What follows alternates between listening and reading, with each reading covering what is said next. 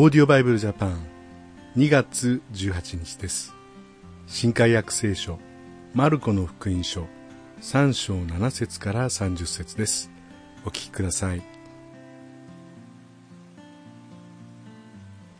それからイエスは弟子たちと共に湖の方へ退かれた。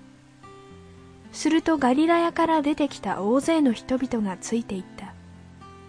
またユダヤからエルサレムから井戸マヤからヨルダン川の向こうやツロシドンあたりから大勢の人々がイエスの行っておられることを聞いて身元にやってきた。イエスは大勢の人なので押し寄せてこないようご自分のために小舟を用意しておくように弟子たちに言いつけられた。それは多くの人を癒されたので病気に悩む人たちが皆イエスに触ろうとして身元に押しかけてきたからである。また汚れた霊どもがイエスを見ると身元にひれ伏しあなたこそ神の子ですと叫ぶのであった。イエスはご自身のことを知らせないようにと厳しく彼らを戒められた。さてイエスは山に登りご自身のお望みになる者たちを呼び寄せられたので彼らは身元に来た。そこでイエスは十二弟子を任命された。それは彼らを身近に置きまた彼らを使わして福音を述べさせ悪霊を追い出す権威を持たせるためであった。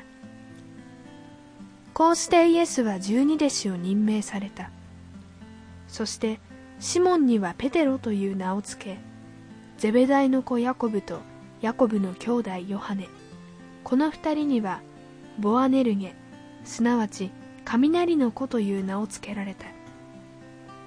次にアンデレピリポバルトロマイマタイトマスアルパヨの子ヤコブタダイ熱心党員シモイスカリオテユダ。このユダがイエスを裏切ったのである。イエスが家に戻られるとまた大勢の人が集まってきたので皆は食事する暇もなかった。イエスの身内の者たちが聞いてイエスを連れ戻しに出てきた。気が狂ったのだという人たちがいたからである。またエルサレムから下ってきた立法学者たちも彼はベルゼブルに取りつかれていると言い悪霊どもの頭によって悪霊どもを追い出しているのだとも言った。そこでイエスは彼らをそばに呼んで例えによって話された。サタンがどうしてサタンを追い出せましょう。もし国が内部で分裂したらその国は立ち行きません。また家が内輪もめをしたら家は立ち行きません。サタンももし内輪の争いが起こって分裂していれば立ち行くことができないで滅びます。確かに強い人の家に押し入って家財を略奪するにはまずその強い人を縛り上げなければなりません。その後でその家を略奪できるのです。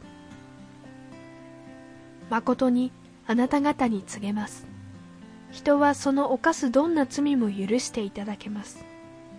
また神を汚すことを言ってもそれは皆許していただけます。しかし精霊を汚す者は誰でも永遠に許されず常しえの罪に定められます。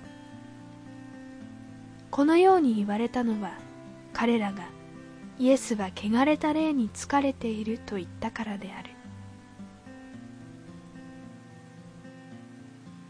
イエス様の十二弟子が選ばれたところです。イエス様がお望みになったものを呼び寄せられたのです。そして、え身近に置いたと書いてありました。イエス様の弟子となりたければやはりいつもイエス様の身近にいるっていうことが大事なんですね。私たちは特別な立場に召されるっていうことはあまりないかもしれませんけれどもそれでも一人のキリストの弟子として用いられていきたいと願っています。それではまた明日お会いしましょう。さようなら。このオーディオバイブルジャパンはアメリカのデイリーオーディオバイブルの協力によりメッセージ小暮達也ディレクターティム・ジョンソンでお送りしました。